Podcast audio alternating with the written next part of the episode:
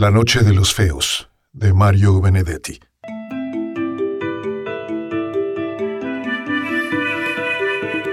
Hoy me doy el gusto de leerte un cuento del gran escritor uruguayo Mario Benedetti. A lo largo y ancho de más de 80 volúmenes de novela, cuento, poesía, teatro y ensayo, Benedetti tuvo el mérito de ganarse el corazón del gran público en una medida que muy pocos intelectuales, si alguno, de su talla, hayan logrado jamás siquiera aproximar. ¿Por qué? Porque a su lenguaje fluido, luminoso y cristalino le inyectó siempre un humor, color y compasión que son ejemplares y que no van a envejecer jamás. Quienes tenemos el privilegio de pertenecer al mundo de habla hispana Sabemos que Benedetti fue uno de los escritores más deleitosos y amenos de toda la segunda mitad del siglo XX. Es una tristeza que en el mundo de habla inglesa siga siendo prácticamente un desconocido. El cuento que te voy a leer hoy es una estupenda muestra del genio de Benedetti para crear en solo cuatro o cinco páginas un mundo de una intensidad emocional conmovedora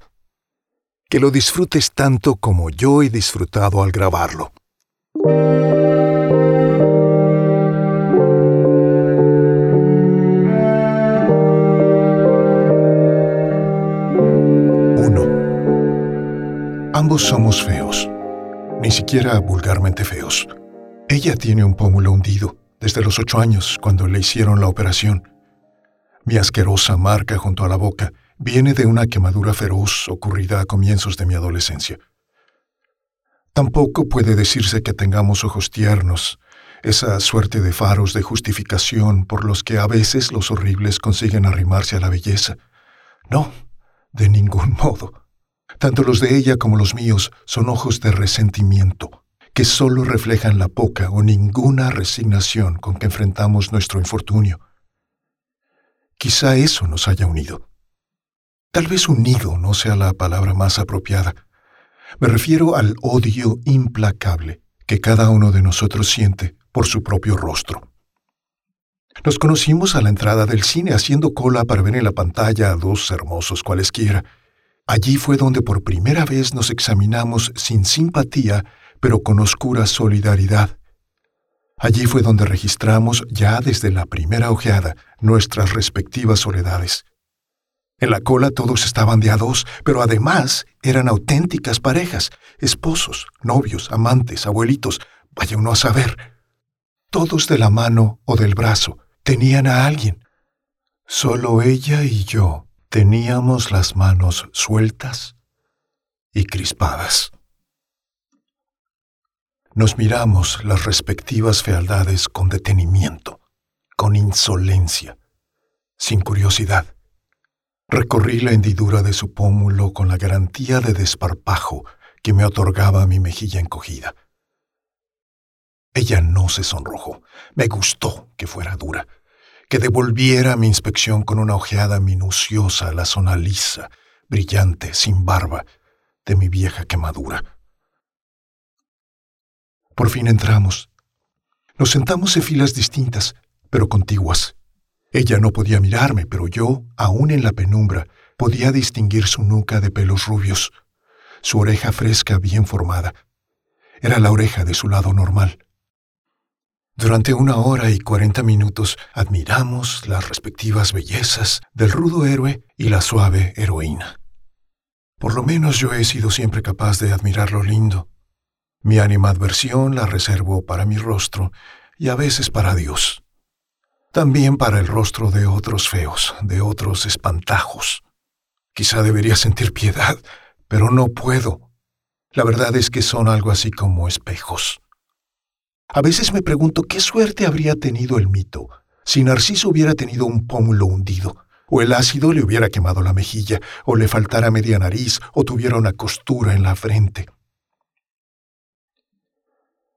La esperé a la salida. Caminé unos metros junto a ella y luego le hablé. Cuando se detuvo y me miró, tuve la impresión de que vacilaba. La invité a que charláramos un rato en un café o una confitería. De pronto aceptó. La confitería estaba llena, pero en ese momento se desocupó una mesa. A medida que pasábamos entre la gente, quedaban a nuestras espaldas las señas, los gestos de asombro. Mis antenas están particularmente adiestradas para captar esa curiosidad enfermiza, ese inconsciente sadismo de los que tienen un rostro corriente, milagrosamente simétrico. Pero esta vez ni siquiera era necesaria mi adiestrada intuición, ya que mis oídos alcanzaban para registrar murmullos, tosecitas, falsas carrasperas. Un rostro horrible y aislado tiene evidentemente su interés, pero dos fealdades juntas constituyen en sí mismas un espectáculo mayor, poco menos que coordinado, algo que se debe mirar en compañía, junto a uno o una de esos bien parecidos con quienes merece compartirse el mundo. Nos sentamos, pedimos dos helados, y ella tuvo coraje, eso también me gustó, para sacar del bolso su espejito y arreglarse el pelo, su lindo pelo. ¿Qué está pensando? pregunté. Ella guardó el espejo y sonrió. El pozo de la mejilla cambió de forma. Un lugar común, dijo. ¿Tal? ¿Para cuál? Hablamos largamente. A la hora y media hubo que pedir dos cafés para justificar la prolongada permanencia. De pronto me di cuenta de que tanto ella como yo estábamos hablando con una franqueza que amenazaba traspasar la sinceridad y convertirse en un casi equivalente de la hipocresía. Decidí tirarme a fondo. Usted se siente excluida del mundo, ¿verdad? Sí, dijo, todavía mirándome. Usted admira a los hermosos, a los normales. Usted quisiera tener un rostro tan equilibrado como esa muchachita que está a su derecha. A pesar de que usted es inteligente y ella, a juzgar por su risa, irremisiblemente estúpida. Sí. Por primera vez no pudo sostener mi mirada. Yo también quisiera eso. Pero hay una posibilidad, ¿sabe? de que usted y yo lleguemos a algo. ¿Algo? ¿Cómo qué? Como querernos, caramba, o, o simplemente congeniar. Llámele como quiera. Pero hay una posibilidad. Ella frunció el ceño. No quería concebir esperanzas. Prométame no tomarme como un chiflado. Prometo. La, posibilidad es meternos en la noche, en la noche íntegra, en lo oscuro total. ¿Me entiende? No. Tiene que entenderme, lo oscuro total, donde usted no me vea, donde yo no la vea. Su cuerpo es lindo, ¿no lo sabía? Se sonrojó y la hendidura de la mejilla se volvió súbitamente escarlata. Vivo solo, en un apartamento y queda cerca. Levantó la cabeza y ahora sí me miró preguntándome, averiguando sobre mí, tratando desesperadamente de llegar a un diagnóstico. Vamos, dijo. Dos. No solo apagué la luz, sino que además corrí la doble cortina. A mi lado ella respiraba, y no era una respiración afanosa. No quiso que la ayudara a desvestirse. Yo no veía nada, nada, pero igual pude darme cuenta de que ahora estaba inmóvil, a la espera. Estiré cautelosamente una mano hasta hallar su pecho. Mi tacto me transmitió una versión estimulante, poderosa. Así vi su vientre, su sexo. Sus manos también me vieron. En ese instante comprendí que debía arrancarme y arrancarla de aquella mentira que yo mismo había fabricado o intentado fabricar. Fue como un relámpago. No éramos eso. No éramos eso.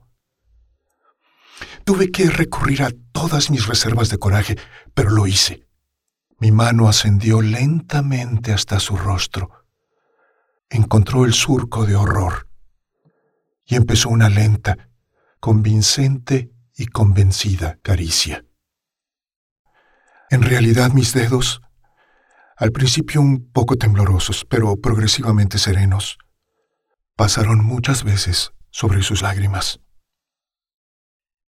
Entonces, cuando yo menos lo esperaba, su mano también llegó a mi cara y pasó y repasó el costurón y el pellejo liso, esa isla sin barba de mi marca siniestra. Lloramos hasta el alba, desgraciados, felices. Luego me levanté y descorrí la cortina doble.